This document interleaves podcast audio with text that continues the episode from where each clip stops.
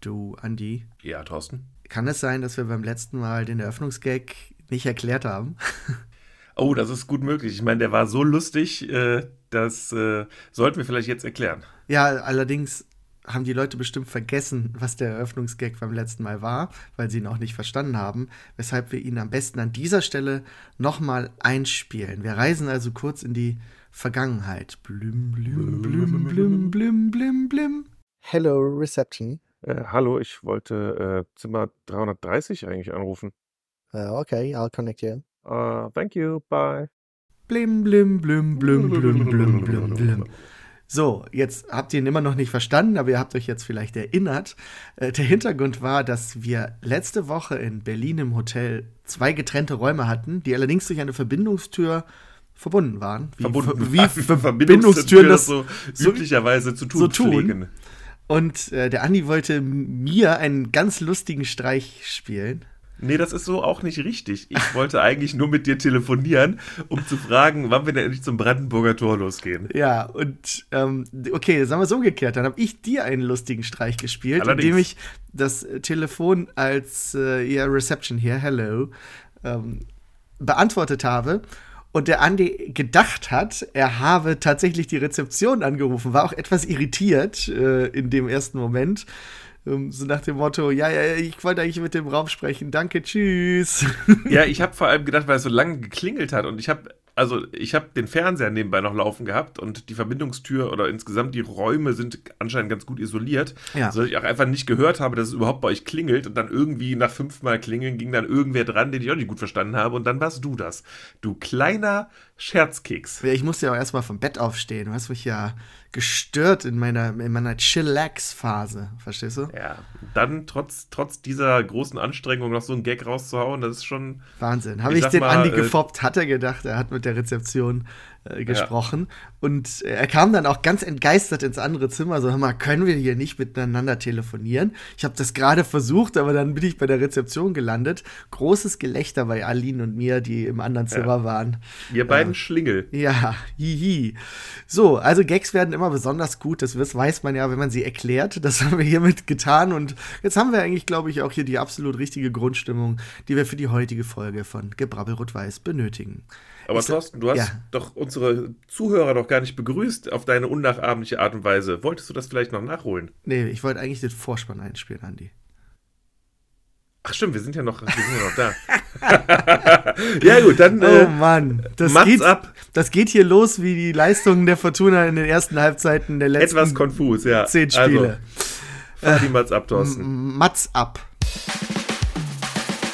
Herzlich willkommen zu Gebrabbel Rot-Weiß, ein Fortuna Düsseldorf Podcast. Für euch heute am Mikrofon Thorsten und Andi.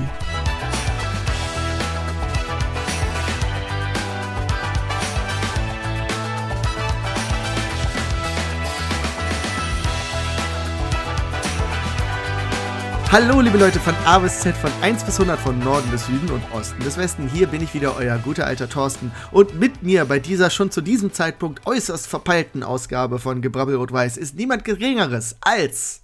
Zum 24. Mal der Andi. Auch ich grüße euch alle zu dieser neuen Folge eures Lieblingspodcasts rund um die Fortuna aus Düsseldorf. Ja, du hast es gerade schon angedeutet. Wir sind so verpeilt wie die Mannschaft mindestens mal über weite Teile des äh, gestrigen Spieles. Das hält uns natürlich nicht davon ab, trotzdem darüber zu berichten und über tausend andere Dinge, die rund um dieses Spiel dann auch noch passiert sind. Und ähm, ja, am besten legen wir einfach direkt los. Der Plan ist pickepacke voll. Ja, es, es wäre manchmal doch echt schön, äh, wenn man ehrlich ist, wenn man nur über die guten Spiele berichten könnte. Und bei den schlechten Spielen sagt, naja, kommt, ihr habt's doch selbst gesehen, ey. wir sehen uns beim nächsten, wir hören uns beim nächsten Spiel. ja, ich habe auch, als ich äh, heute Vormittag nochmal, zumindest im Schnelldurchlauf, das Spiel mir angesehen habe, habe ich auch gedacht, Ja, ich sag mal, da brauchen wir jetzt auch nicht viel drüber reden heute, aber ein paar Minuten werden es ja doch werden, ne? Das ist sehr löblich, dass du das getan hast. Äh, ich ich habe das emotional nicht hingekriegt. Äh, solche Spiele foppen mich unfassbar. Ich bin, ich bin da wirklich äh, wie die Trainer, die immer behaupten, dass sie schlecht verlieren können. Ich, ich kann das bei diesen Spielen auch. Ich zeige das nicht immer so sehr äh, nach außen hin. Ich äh, kann das dann nicht immer so loswerden. Der Andi wird das im Stadion meistens immer sehr direkt los, äh, diese Gefühlswelt. Aber ich kann mir so ein Spiel hinterher nicht nochmal angucken. Das macht mich wahnsinnig. Und da, äh, darum habe ich auch also original nichts bei Sky mir nochmal angeschaut. Das heißt, da wirst du mir ein bisschen mit den Eindrücken helfen müssen. Ich habe mhm. allerdings äh, Zusammenfassung geguckt, also ich sag mal die wichtigen Szenen, da bin ich im Bilde und habe wie immer auch ganz, ganz viel Meinung dazu. Also äh, das sollten wir später hinbekommen. Aber du hast es gerade angedeutet äh, oder nicht nur angedeutet, sondern tatsächlich auch ausgesprochen. Die Sendung ist äh, voll auch mit anderen Themen und wir beginnen mal mit dem ersten Thema. Jalla. Heißen die Jalla oder Jaila? Äh, oder Jaila eher, ich glaube. Jaila würde ich jetzt.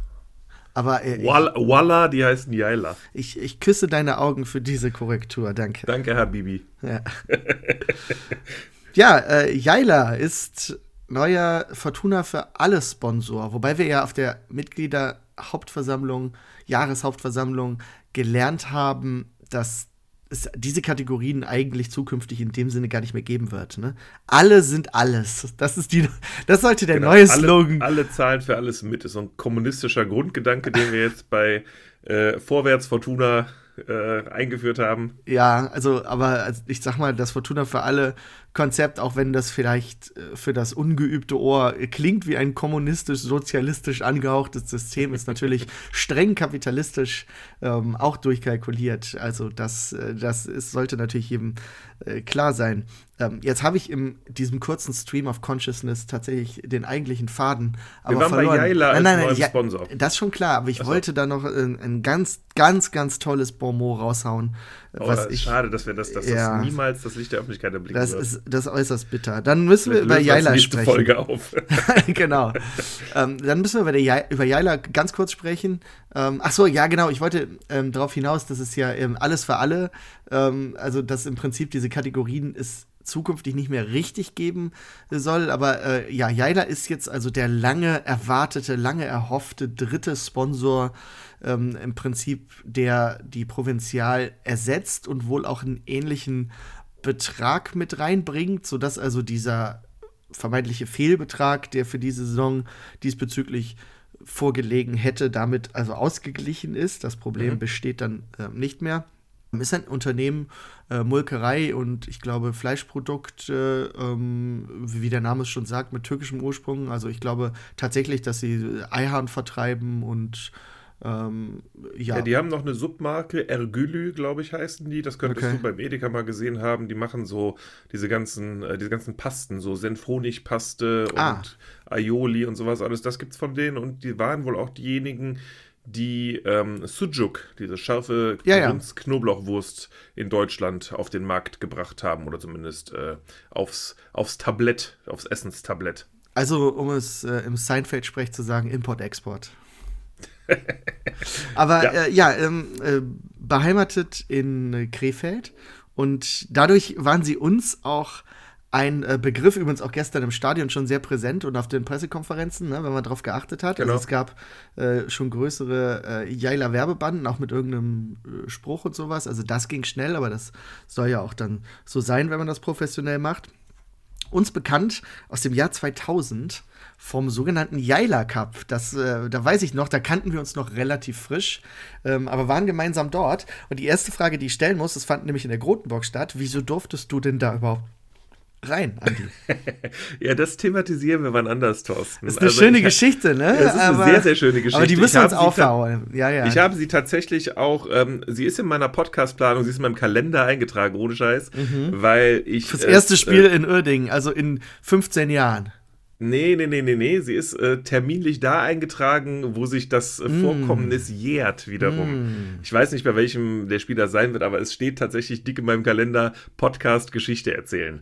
Ähm, deswegen möchten okay. wir da einfach. Dann teasern wir nur, dass, genau, dass der Andi, sagen wir mal, Geschichte geben. dass der Andi, sagen wir mal, in der Grotenburg nicht die willkommenste Person zu dieser Zeit in seinem Leben, aber auch in, in der Zeit des Lebens des KfC Uerdingen ähm, gewesen ist. So, das also muss reichen. Nicht als der, der Teaser. den Grotifanten weggetreten hat. Das Nein, das war Carsten Nulle, das wissen ja. wir doch alle. Aber äh, ja, ähm, damals fand am 22. und 23. Juli oder Juli, wie die Cool People sagen. Juli. Im, Ju, Im Julo, im Julo ähm, äh, fand äh, 2000, im Jahr 2000, fand der sogenannte Jaila Cup in der Grotenburg statt. Also ein internationales Fußballturnier. Und wir beide sind damals dahin gefahren. Ja, da hatten wir ähnlich wenig zu tun wie heute anscheinend. Naja, es das, war, war also zwei, Jahr 2000. War, war nach Abi-Zeit. Das war direkt nach dem Abi in dem Sommer. Das heißt, genau. da hatten wir beide definitiv viel Zeit, weil der Zivildienst noch nicht begonnen hatte. Ähm, wir waren beide beim Zivildienst. Hast ne? du nicht gedient, Thorsten? Ja, du auch nicht, Andi. ja, aber ich wollte das nur mal rausstellen. Ja. So martialisch, wie du dich sonst gibst. ja, genau. Dafür bin ich bekannt. Naja, und es fand also dieses Vorbereitungsturnier in Uerdingen statt mit, ich, äh, ich, ich nenne dir jetzt mal das Portfolio an Vereinen, was damals teilgenommen hat. Also natürlich Fortuna Düsseldorf und der KfC Uerdingen.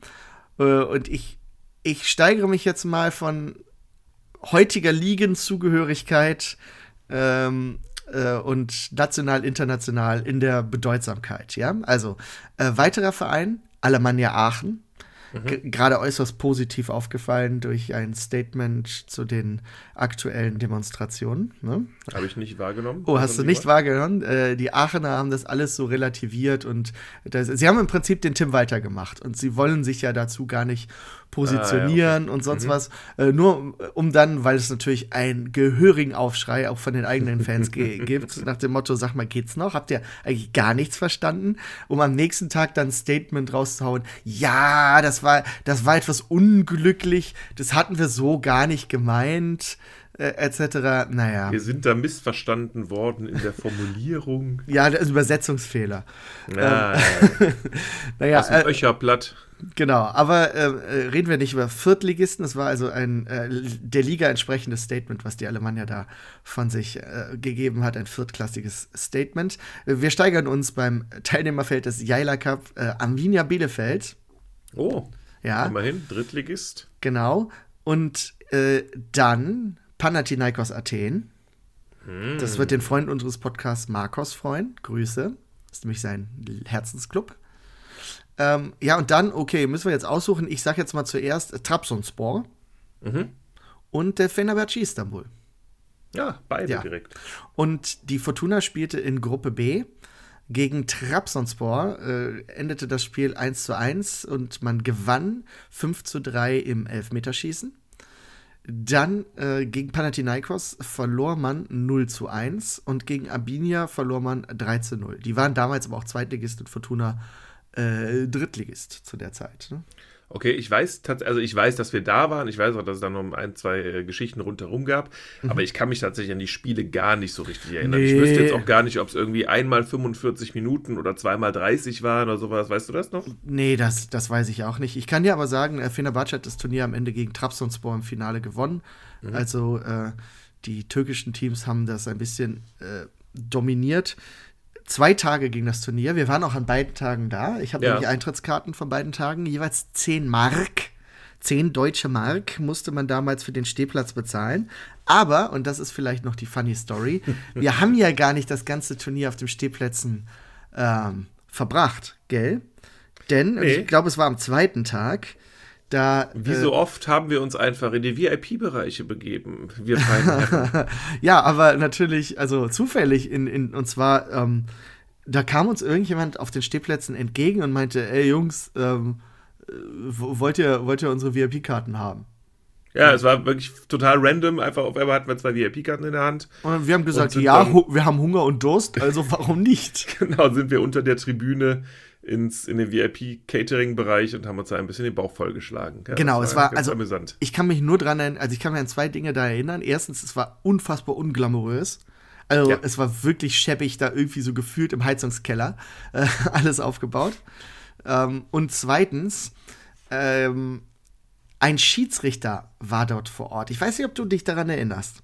Der aß da und der lästerte echt ein bisschen über Fortuna ab, die, die ja nicht so super performten ähm, hier beim Cup. Nee, habe ich keine, habe ich keine Erinnerung. Ja, der hat so ein bisschen Vielleicht blöde Witzchen so. gemacht. Vielleicht so. auch besser so.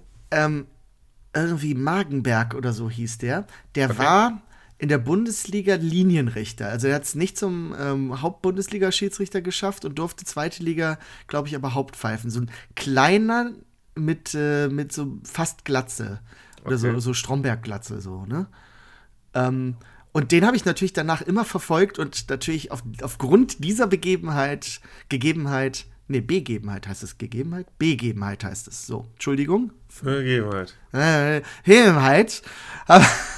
Äh, also natürlich habe ich den seitdem nicht mehr gemocht und äh, mich immer, wenn der Fehlentscheidung äh, irgendwo verursacht hat, habe ich immer gesagt, ja, siehst du? Karma wieder, is a bitch. Wieder, wieder der Magenwerk da mit dem Abseits. Der, der hat halt keine Ahnung. Schon habe ich damals schon beim Jaila Cup habe ich das schon, habe ich das schon das gesehen. Schon merken, ja. Genau. Naja, also ähm, so viel vielleicht ähm, äh, zu dieser kleinen Anekdote oder dieser kleinen Jaila-Historie. Ähm, aber du hast noch äh, Infos dazu, weil du ja Sky geguckt hast, gell? Also da war genau. Alexander Jobst, der ein bisschen gesprochen hat. Alex Jobst war vor dem Spiel zu Gast im Interview bei Sky und hat dann ähm, auch genau deswegen mit Bezug auf Jaila gesagt, das ist jetzt, ja, wie du schon meintest, der, der ausstehende Sponsor oder das, da sind wir froh, dass wir jetzt einen neuen Sponsor wieder dazu bekommen haben. Ähm, und es ging dann um Fortuna für alle generell, äh, wie das denn so angelaufen ist. Ja, war jetzt das zweite Spiel und da sagte Jobst, ja, es hätte sich äh, insgesamt schon auch wirtschaftlich niedergeschlagen. Äh, die Trikotverkäufe hätten sich in etwa verdoppelt in dieser Saison bereits. Das hat er neulich auf der Mitgliederversammlung auch angedeutet, ne? Also, dass das Merchandising sehr nach oben gegangen ist. Das war wahrscheinlich genau, genau in dieser Zahl ja. versteckt. Und ähm, die Mitgliederzahl ist ja bei 29.000 auch auf einem Höchststand. Das äh, führt er also auch mit auf diese Fortuna für alle Thematik zurück und hat dann auch angekündigt, weil sie halt fragten, ja, drei Spiele dieses Jahr, wie sieht es denn dann demnächst aus? Er hat sich nicht auf eine genaue Zahl eingelassen, aber er hat gesagt, das zitiere ich, das ein oder andere weitere Freispiel würde dann im nächsten Jahr wohl noch dazukommen. Ich würde jetzt also mal sagen, wenn wir von dem ein oder anderen sprechen, tippe ich mal auf fünf bis sieben Freispiele im kommenden Jahr. Einfach mal so aus dem Bauch heraus. Er hat ein Spiel äh, oder ein viertes Spiel war schon mal über die Presse quasi bestätigt worden, ohne dass ich jetzt die, die, genaue Quelle hervorhoben kann. Also es war im Grunde schon klar, dass nächste Saison vier Spiele äh, stattfinden werden als Fortuna für alle. Aber ähm, gut, da, er lässt sich jetzt da vielleicht noch offen, dass es sogar mehr als vier werden mhm. könnten. Schauen wir mal. Ähm, ob das gestern Werbung für Fortuna für alle war, das sei mal dahingestellt. Darüber reden wir ja dann noch mal ein bisschen später. Vorher gehen wir aber noch auf ein paar Gerüchte mal ein, würde ich sagen. Gerüchte, Gerüchte, denn da hat Klaus Allofs in der Halbzeit bei Sky wurde mir zugetragen von einem Dritten, den wir gut kennen, ähm, hat Klaus Allofs gesagt, dass wir also, also er hat ein, einerseits äh, Stellung genommen, glaube ich, zum äh, Gerücht um Joshua Quashi. Quashi? Yes, indeed. Also wie spricht man ihn aus? Weil, wissen wir das? Nein, aber es ist uns doch eh egal, wie man ausspricht. Kuarschi. ich sage immer Kuarschi. Kashi. Carshare, Carshare. Joshua ja. Ähm, ja, also Entschuldigung, das finden wir noch heraus. Äh, und äh, ich, ich glaube, es ging auch um Marlon Mustafa. Oder wurde der Name konkret genannt in der Halbzeit? Nee, der Name wurde nicht genannt. Sie haben äh, über äh, Carshare gesprochen. Quasche, und ähm, da hatte Klaus Adolfs äh, dann gesagt, es gäbe wohl eine Einigung mit dem abgebenden Verein der TSG Hoffenheim. Transfermarkt vermeldet ja auch, dass er sich schon von seinen Kollegen verabschiedet habe. Genau, und deine These ist ja, es fehlt die ausstehende, der ausstehende Medizincheck dann zu. Beginn der kommenden Woche voraussichtlich. Morgen. Und dann sollte dieser Transfer dann bis Mittwochabend wohl eingetütet sein. Äh, oder doch Mittwoch ist Ente, ne? Ja. Ich tippe mal, morgen wird es verkündet, nachdem wahrscheinlich morgen der Medizincheck beim Ulf gut äh, gelaufen ist. Ähm, was, was, wir zu, zu, ihm sagen können, ähm, aktuell eben ja in der eher in der zweiten Mannschaft der TSG Hoffenheim aktiv, ähm, 1,96, also richtig großer, langer, 19 Jahre junger äh, Innenverteidiger, so wie ich das sehe, auch mehr oder weniger auf die Position festgelegt. Also jetzt nicht die eierlegende Wollmilchsau für alle Positionen in der Defensive, die man äh, gerne so ohne äh, ganz leicht gefunden hätte. Ähm, äh, ja, großes Talent, äh, kommt aus Duisburg ist also ist da geboren, dann ähm, unter anderem äh, seine ersten, sag ich mal, professionelleren Schritte bei der TSG, äh, nicht, äh, ja auch bei der TSG Offenheim, aber bei Rot-Weiß Essen gemacht. Ähm, also da hat er eine gewisse Historie und ähm, er war auch bei uns im NLZ für eine Saison, wenn ich das richtig sehe, 1920. Äh, das heißt also im Klartext, der, nee, 2021. Das heißt also im Klartext, der Spieler ist, nee, doch 1920. Mein Gott. ist auch mein schwierig Gott. zu lesen, die Tabelle bei Transfermarkt. Ja, ich habe es ohne Tabelle gemacht. Das ist immer der okay. Fehler. Ich spreche freier einfach, wenn ich nicht immer auf diesen ganzen Kram gucken muss. Das äh, hemmt mich immer im, Hede, Rede, im Hedefluss. Im Redefluss. In deinem hedonistischen was, was, Redefluss. In meinem hedonistischen Re Redensfluss. So, in meinem hedonistischen Lebensstil trinke ich jetzt einen Schluck Wasser weil ich lebe wie Gott in Frankreich. Mm. Mm. Ah, Rassler. Lecker. Ähm, ja, also das heißt, der Spieler ist kein Unbekannter in Düsseldorf. Das war sicherlich, äh, äh, könnte ich mir vorstellen, so ein ausschlaggebender Punkt, weil so ein Spieler musst du dann in dem Sinne nicht scouten, wenn du ein Jahr bei dir gehabt hast. Du hast die, die Trainer im eigenen Haus und kannst dich einfach mit denen unterhalten. Was war dein Eindruck? Was denkst du? Äh, wurde damals wohl, so wie es sieht, ähm, nach einer langen Verletzung weggeschickt, weil man es ihm nicht zugetraut hat, die äh, entsprechenden Schritte zu machen und ist eben deshalb dann äh, nach Rot-Weiß Essen oder zu Rot-Weiß Essen gegangen. Hat dann aber eben jetzt bei der TSG Hoffenheim zuletzt in der zweiten Mannschaft gespielt, hat auch einen Bundesliga-Einsatz mal in der ersten ähm, gehabt, also hat sich wohl offenkundig entwickelt. Äh, ja, was ich sagen muss, logischerweise, ich kenne ich kenn ihn jetzt nicht, ich kann ihn nicht einschätzen. Äh, was man aber mal vermuten kann, ähm, wenn der Spieler ausgeliehen wird, 19 Jahre jung, also Soforthilfe, ist schwierig vermutlich. Schwierig, ja. Also äh, ich würde es mir wünschen, aber äh, ich denke, die Erwartungshaltung kann das jetzt nicht sein bei einem 19-Jährigen. Ich gehe mal davon aus, dass wir ihn auch jetzt nicht nur bis Sommer ausleihen. Das würde aus meiner Sicht sonst bei einem 19-Jährigen überhaupt keinen Sinn ergeben. Vielleicht haben wir aber auch eine Kaufoption sowieso. Ähm, muss man mal abwarten. Ja, wir brauchen allerdings mehr Personal in der Innenverteidigung. Das, das ist natürlich ein Fakt. Ich denke, also gestern hatten wir, äh, außer jetzt äh, King äh, Manu, hatten wir ja keinen weiteren Innenverteidiger mehr im Kader, beziehungsweise auf der Bank gestern. Ähm, äh, so, dass das schon Sinn ergeben kann. Wenn das jetzt allerdings unsere Defensivverstärkung ist, dann bin ich immer noch besorgt, was die defensiven Außenbahnen betrifft. Ne? Das, ja, auf jeden Fall. Ähm, und ähm, ja, also ich denke, aber da wird natürlich niemand jetzt irgendwie eine überzeugende Überwartungshaltung bei ihm haben. Ist jetzt kein Transfer, weil er vermutlich auch finanziell jetzt nicht die Welt kosten wird, äh, gegen den man ernsthaft sein kann. Aber es ist natürlich jetzt auch nichts, was die Leute elektrisiert. Das ist irgendwie auch klar. Ne? Also schauen wir mal, ob da noch was passiert. Ähm, das gleiche gilt ja für Marlon Mustafa, ist, ähm, ist halt gerade so das Gerücht. Ähm, da das jetzt nun wirklich nicht fix ist, will ich nicht auf den Spieler genau eingehen. Ist halt ein äh, ja, Spieler, Mittelstürmer, der aber auch links oder rechts äh, Außenbahn. Österreicher, der im Moment bei äh, Como in der äh, Serie B in Italien spielt, ähm, hat ein paar Bundesliga-Einsätze, Minuten mal bei Mainz 05 gehabt. Da war er auch äh, erst im Jugendbereich und äh, dann in der ersten Mannschaft und ist von da aber dann nach ähm, Österreich gegangen und eben von dort nach Como. Äh, ja, ich, ich kann ihn nicht einschätzen. Ähm, ja, also von daher warten wir aber auch erstmal ab. Äh, vielleicht ist es auch einfach nur ein Gerücht. Von daher bringt es jetzt, glaube ich, nicht äh, so viel in den Spieler reinzureden. Was ich aber einschätzen kann, ist, ähm, ja, also es wurde halt ja natürlich groß angekündigt, wir werden diesen Winter unbedingt was tun und das haben wir natürlich auch schon, äh, aber wie wir ja letzte Woche, letztes Mal, äh, na, vor zwei Wochen eigentlich herausgestellt haben, das Kader Saldo ist bisher nicht besser geworden und aktuell durch die vielen Verletzten fällt uns das auch tatsächlich wirklich auf die Füße. Ähm, es, ich bin schon, das muss ich sagen, ein bisschen enttäuscht, dass wir es nicht geschafft haben, jetzt für diese wichtigen St. Pauli-Spiele neuer Spieler zu präsentieren. Also selbst wenn morgen ein neuer Spieler präsentiert wird, dann ist er natürlich 0,0 integriert. Naja, maximal der Option für die Bank. Ja, also wenn überhaupt genau. Und ähm, das ist, finde ich, dann schon etwas enttäuschend. Also äh, klar, dass du jetzt nicht jeden Spieler fürs Trainingslager gleich dabei hast. Ähm, und ich weiß natürlich auch, wir sind immer Opfer der Gegebenheiten bei der Fortuna.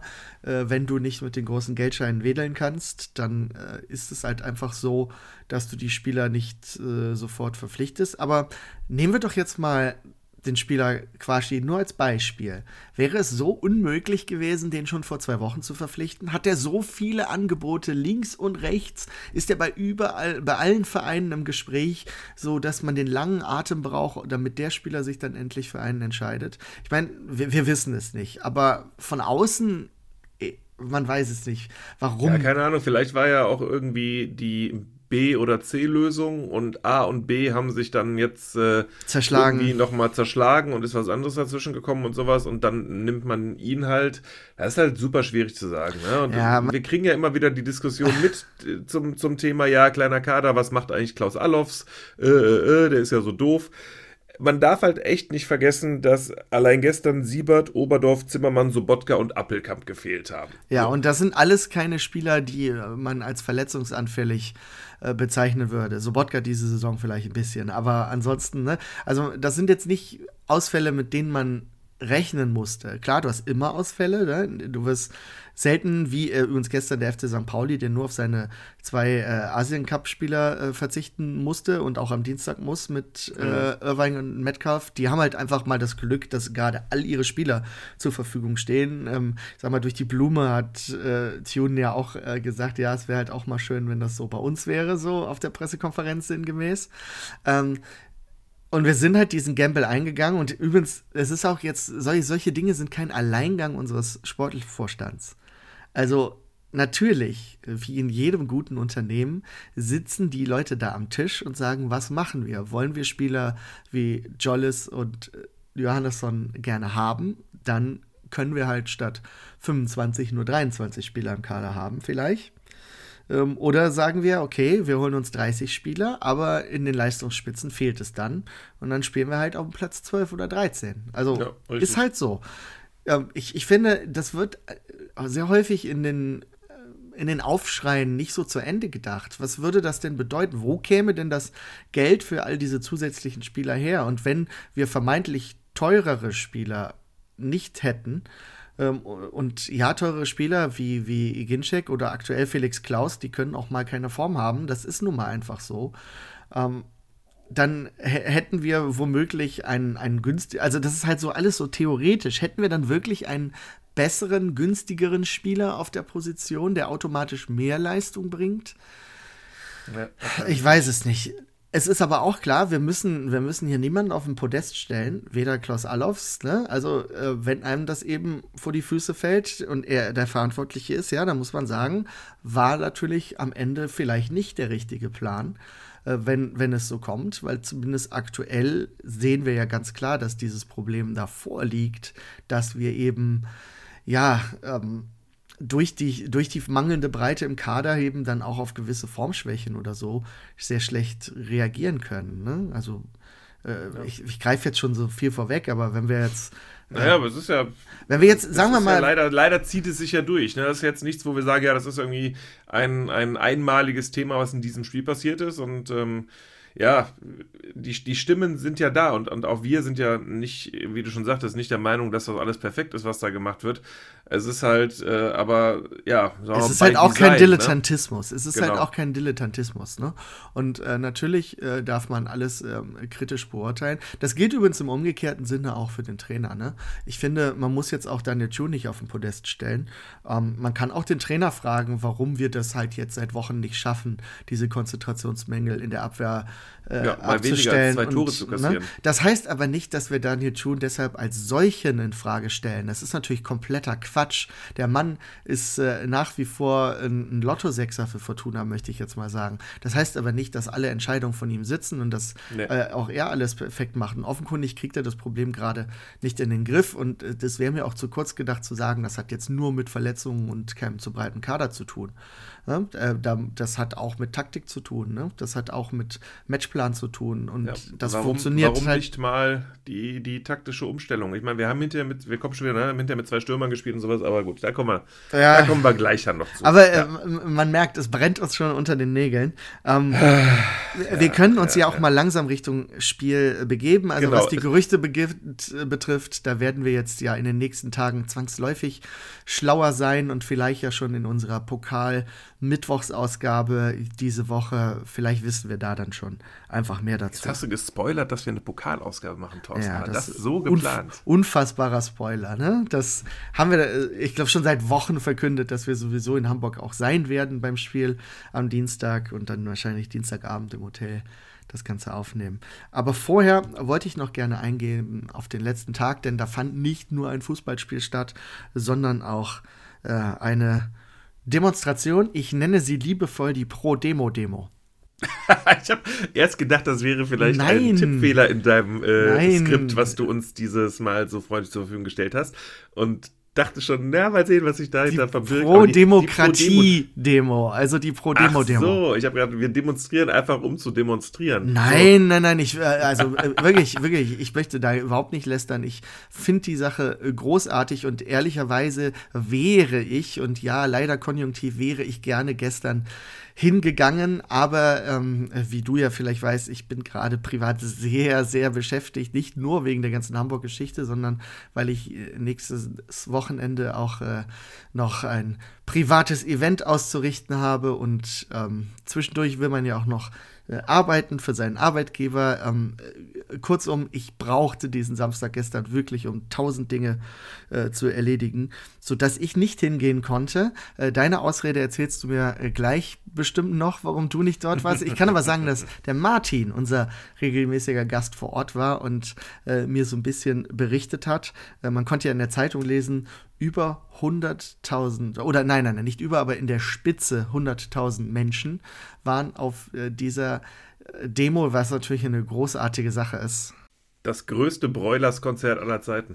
ja, äh, das stimmt, aber ähm, äh, war natürlich ein, ein großartiges Zeichen, was äh, die Leute da gesendet haben und gerade weil ich selbst nicht da sein konnte, einen großen Dank wirklich an jeden, jede einzelne Person, die dort vor Ort war und da einfach mal Flagge gezeigt hat. Ich glaube, es war dringend nötig, dass wir in diesem Land mal so eine Botschaft senden. Es ist ein bisschen schade, dass die nächsten Bundestagswahlen noch so weit weg sind.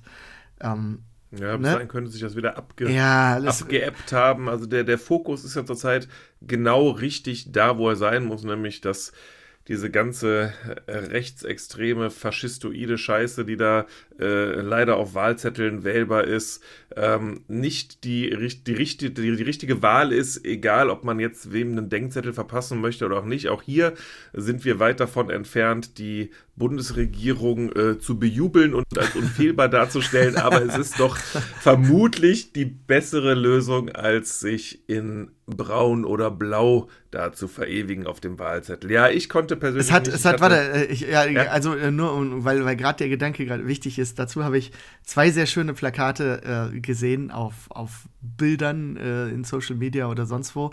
Äh, zum einen den Plakatspruch fand ich sehr gut.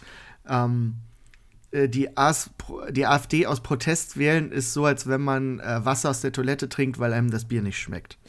fand ich sehr gut, äh, finde ich sehr treffend auch. Und äh, ich fand da sehr gut, äh, kenn, du kennst doch bestimmt, oder ihr da draußen, liebe ZuhörerInnen, ähm, du kennst doch bestimmt die Spider-Man-Meme mit den drei Spider-Man, die ja, äh, Zeichentrick-Spider-Man, die aufeinander zeigen. Und die hatten dann alle ein Schild einer AfD, der andere NPD und der dritte NSDAP. Fand ich, fand ich persönlich auch äh, sehr gut. Ja, äh, aber es war einfach, glaube ich, wichtig, das äh, nochmal in die Köpfe der Leute äh, zu rufen. Gerade weil ja auch Düsseldorf durch hier diesen Zahnarzt, der den Vorsitz äh, auf dieser Konferenz hatte, die da. Der Zahnarzt von Volker Pispers übrigens. Äh, ja, da, da, da war ja ein ganzer Rattenschwanz an Dingen dran. Da wurde ja dann. Wahnsinn, was da alles raus, ja. Pispas in die rechte Ecke gestellt. Also wirklich so, of all people, äh, den Kabarettist Volker Pispas, der nun wirklich, also nicht in Verdacht steht, äh, dem rechten Lager äh, zu, zuzugehören, ähm, da noch in die Ecke zu stellen. Ich glaube, Möhring hieß der Oberkassler Zahnarzt. Ich kannte ihn jetzt so nicht, aber scheint okay. wohl eine mittlerweile bekannte Person des rechten Segments zu sein. Ähm, und so das äh, wurde es nicht das Düsseldorfer Forum sogar genannt, was er gegründet hat. Also das heißt irgendwie der, der, der Name unserer schönen Stadt äh, mit diesen Dingen in Verbindung zu bringen, ist natürlich noch mal gesondert unangenehm. Umso besser fand ich es halt, dass die Düsseldorfer und Rinnen dann äh, gestern eben dieses Signal da geliefert haben. Ja, gute genau. Sache, tolle Sache. War dadurch äh, gestern also ich habe die Stadt gemieden, die innere Stadt. Ich äh, wohne zwar ja auch noch halbwegs zentral, aber ich kann dann so außenrum zum Stadion fahren, ähm, so dass ich nicht weiß, was verkehrstechnisch in der Stadt los war. Ähm, und weil ja natürlich auch die Messe Boot gerade ist und dann auch noch ähm, und dann auch noch äh, ja, Fortuna für alle, also ausverkauftes Haus war, ist natürlich ähm, die Anreise durchaus also wir sind früher gereist. Äh, Martin ist zu mir gekommen und ähm, er war dann äh, mit mir unterwegs. Aber schon am Kongresscenter zeichnete sich ab, okay, das wird hier etwas voller.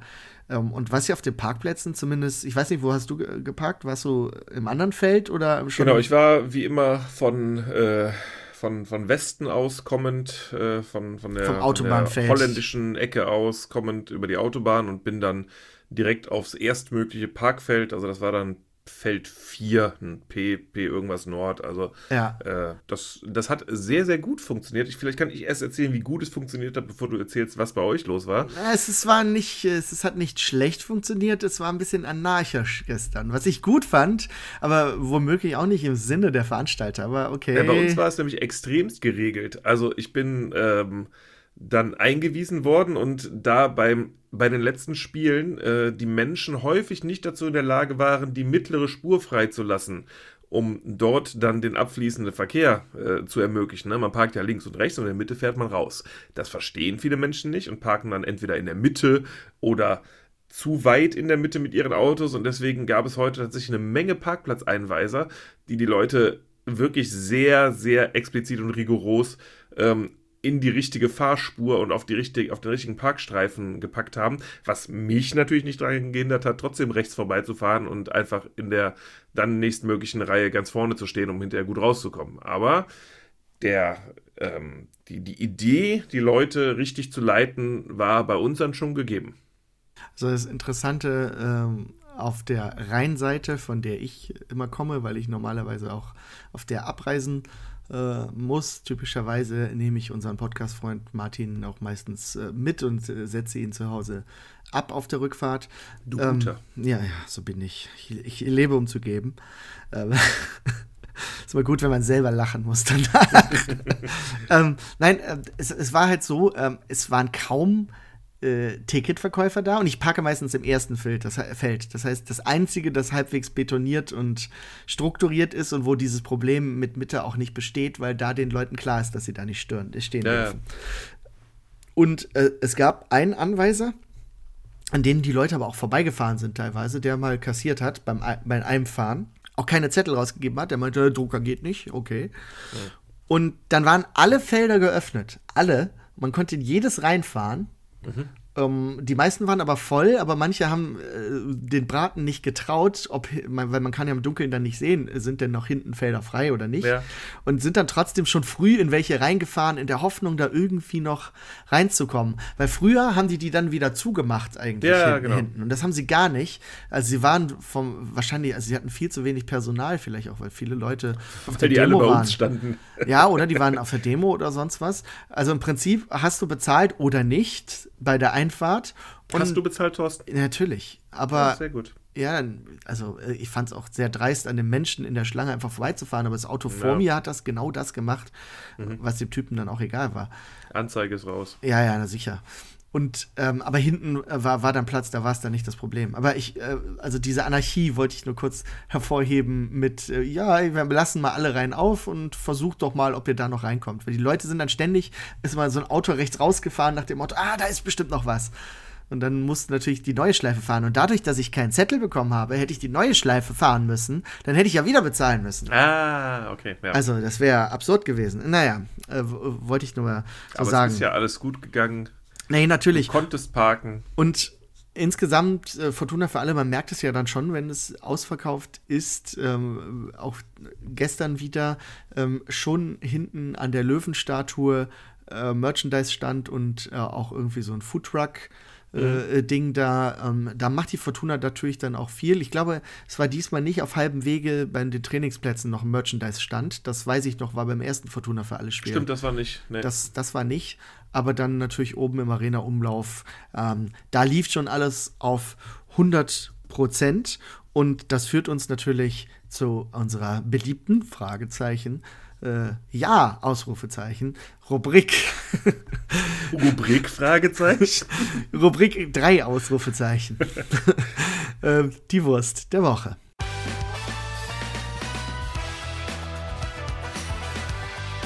Die Wurst der Woche.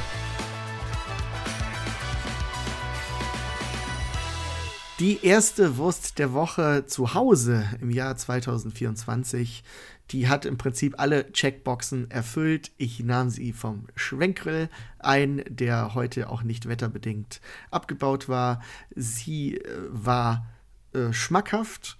Sie war in einem richtig aufgeschnittenen Brötchen serviert und einzig das Brötchen war vielleicht leicht, also es war etwas härter, was heißt, es wurde nicht eine Stunde vorher gebacken, sondern vermutlich am, am Morgen des Tages. Aber alles noch akzeptabel, so dass die erste Heimwurst eigentlich nichts zu beanstanden ließ und wirklich schmackhaft war. Was ja offenkundig, also kein gutes Zeichen für das Spiel ist, wenn man das so interpretieren möchte.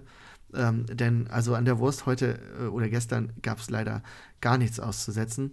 Umso bitterer, wenn das Spiel dann schlechter läuft. Es gab ja mal sowas wie das Wurstorakel bei uns. Stimmt, das war früher das. Äh, Aber das je Wurst schlechter die Wurst, desto ja, besser die, das ja. Spiel. Ja. Und exakt das war jetzt also wieder der Fall. Die Wurst war schlecht und äh, äh, die Wurst war gut und das Spiel war schlecht. Also das Wurstorakel scheint weiterhin seine Vorhersagen äh, äh, zu tätigen. Das passte gestern auf jeden Fall ähm, da rein. War natürlich auch echt großer Andrang da hinten am Stand, aber ja, eine gute Sache. Das kann ich so, das kann ich so nicht bestätigen. Ja, du warst ja auch noch früher. Wir waren echt früh da und als Henrik und ich uns dann unsere Wurst an eben jenem Stand besorgten, sind wir einfach zu der netten Kassiererin gegangen und haben gesagt, guten Tag, folgende Würste hätten wir gern und dann sind wir sofort dran gekommen.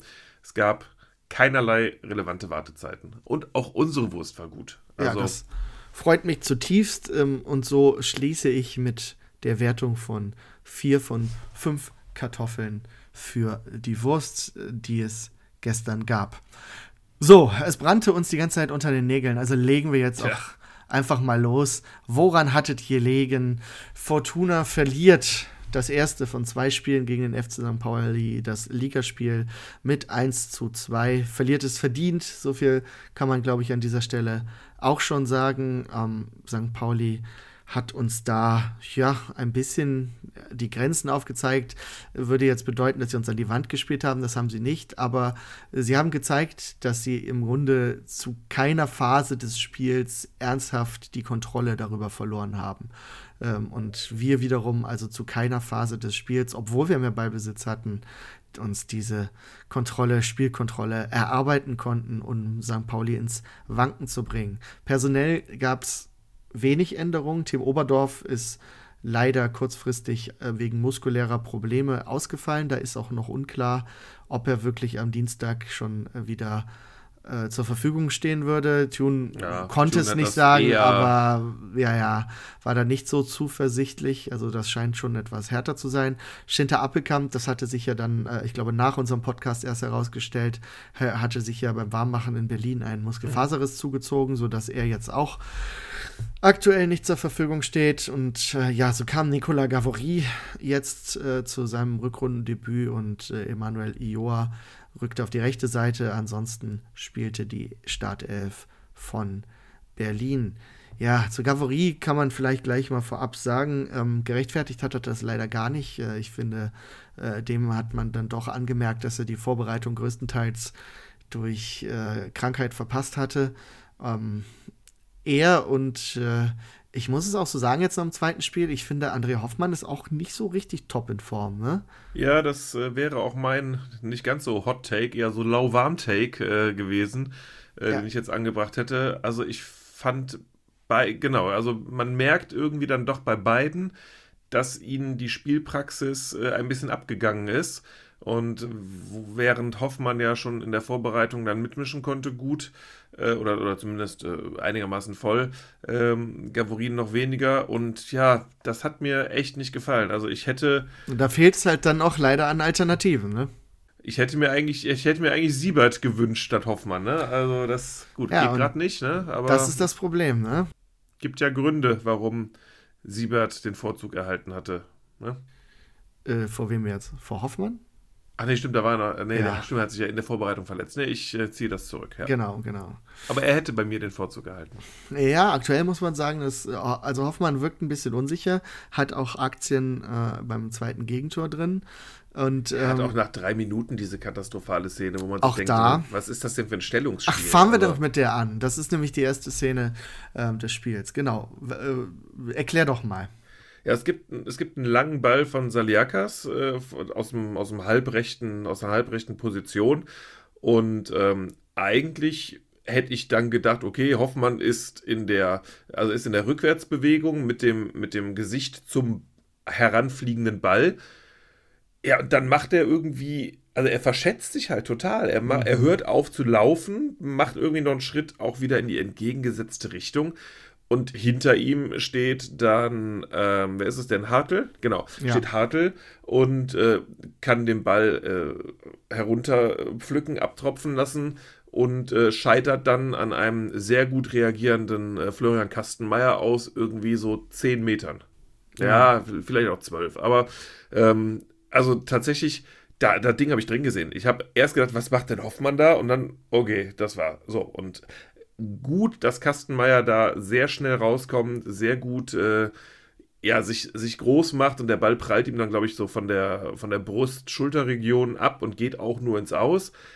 Aber das war direkt eine Schrecksekunde. Das war wirklich einfach 100 Prozent.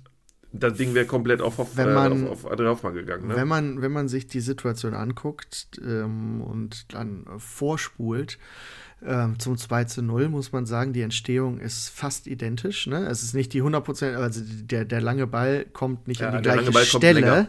Ja, ja. Ähm, aber auch da ist es Hoffmann und Ioa, ne? Also ähm, Hartl ähm, stibitzt sich da und wir müssen es ja jetzt nicht ganz chronologisch machen, aber stibitzt sich beim 2 zu 0 ja genau in den freien Raum zwischen. Hoffmann, der wieder im Prinzip in seinen Rücken Hartl aus den Augen verliert.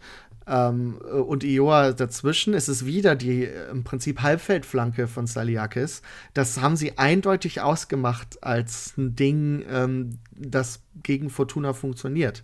So, ne? Und äh, da waren wir definitiv nicht vorbereitet drauf. Und äh, Hoffmann hat auch nicht innerhalb des Spiels leider gelernt. So, ne? Und das macht den Fehler und das 2 zu 0 dann später umso bitterer, ne? dass es im Prinzip dann äh, mehrmals so geklappt hat. Also so ein bisschen wie die Dummheit von äh, Kempf äh, in Berlin, der nach dem Ja. ersten Elfmeter nicht gelernt hat, dass er so nicht auch noch einen zweiten Elfmeter verschulden sollte gegen Nemec. Ja, insgesamt hatte ich das Gefühl, ähm, dass äh, der FC St. Pauli besser auf uns vorbereitet war, als wir auf den FC St. Pauli. Ne? Weil du konntest ja auch sehen, der Spielaufbau von St. Pauli äh, hatte, äh, hatte ein gewisses Schema. Ne? Es gab äh, regelmäßig einen, einen Ball in die, in die äh, Tiefe des Mittelfeldes. Dieser wurde dann sehr schnell auf die Seiten abgeklatscht. Ähm, dadurch sind unsere Innenverteidiger rausgerückt, um diesen Ball in die Tiefe irgendwie abzufangen. Und dann war in deren Rücken Platz. Und dann kamen schnelle Angriffe ähm, und, und Halbfeldflanken da rein. Und das haben wir auch das ganze Spiel nicht in den Griff bekommen. Also das hat uns wirklich große, große, große Schwierigkeiten bereitet. Was, was mir da nicht gefallen hat, ähm, und das ist etwas, das, äh, da kann ich mich jetzt explizit auch an die erste Halbzeit in Magdeburg dran erinnern. Ähm, der äh, Torwart von St. Pauli, Vassili, hat teilweise sehr lange den Ball gehalten. Um, so wie auch ähm, Reimann bei, bei Magdeburg. Mhm. Und ich weiß nicht, ob es Vorgabe war, aber wir sind den Torwart ganz selten nur angelaufen. Dabei ist Vassili fußballerisch gar nicht so der herausragende Keeper. mein Gefühl war immer, den muss man unter Druck setzen, den darf man eben nicht passen lassen. Ähm, weil er das, ähm, also er, ich, ich finde, er macht das sagen wir mal so, seine Lässigkeit und seine Fähigkeiten stehen in einem Missverhältnis aus meiner Sicht. Ja, es gibt ja auch hinterher ein, zwei, drei Situationen, ja. wo er den Ball nicht gut an den Mann bringen kann, wo auch Mantanaka dazwischen spritzt oder sowas. Ne? So, also, und das ist der Punkt. Und das haben wir aber nie gemacht. Da, da, weiß ich eben jetzt nicht, ist es taktische Vorgabe oder haben wir es nicht umgesetzt? Denn äh, da mehr als einmal hatte ich das Gefühl, ja, mehr Intensität, die berühmte Intensität, die Daniel Thune mhm. immer fordert, mehr Intensität stört die im Spielaufbau, weil St. Pauli macht das ja, ne? Die spielen ja einen ge also gezielt lässigen Spielaufbau. Das ist natürlich auch Taktik, dass sie die Gegner locken und du musst da natürlich die richtige Balance finden, dass du so eine Pressinglinie nicht einfach überspielen kannst. St. Pauli macht das ja ähnlich, ähm, aber da ist es uns zu selten eben auch gelungen, diese Linien mal zu überspielen. Und wenn, wurde es natürlich auch gleich gefährlich. Ähm, siehe auch übrigens das 2-1, wobei das ist, äh, glaube ich, nach einer Ecke, da ist eine schlechte Restverteidigung für St. Pauli. Aber ähm, anyway, das äh, das, das hat mir gefehlt. Und wenn wir über Intensität reden, dann greife ich gleich mal äh, vorweg.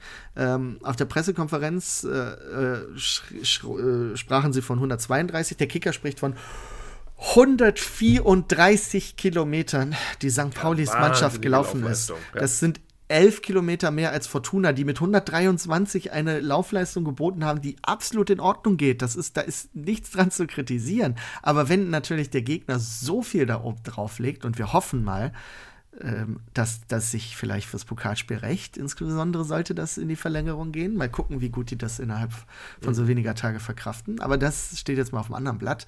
Ähm, ja, dann hat mir genau diese Intensität gefehlt. Dann muss man die vielleicht auch mal matchen, ne? Denn St. Pauli hat es offenkundig ja bei uns gemacht, hat uns früh im Aufbau meistens, ja, nicht immer gestört. Also auch das war so phasenweise. Was St. Pauli halt sehr gut gemacht hat, finde ich, das Mittelfeld enorm eng zu machen. Ne? Ich mhm. mache das jetzt, ihr könnt natürlich jetzt meine Handgeste nicht sehen, wie ich mit beiden Handflächen andeute, dass äh, das im Prinzip also um die Mittellinie herum. Ein schmaler Korridor. Ein schmaler Korridor um die Mittellinie herum. Also sowohl äh, unsere Abwehr, die ja tendenziell auch eher hoch steht, stativ, und St. Paulis Abwehr genauso, was dazu führte, dass das Spielgeschehen, das Spielfeld, in dem sich das Spiel abspielte, äh, extrem eng war.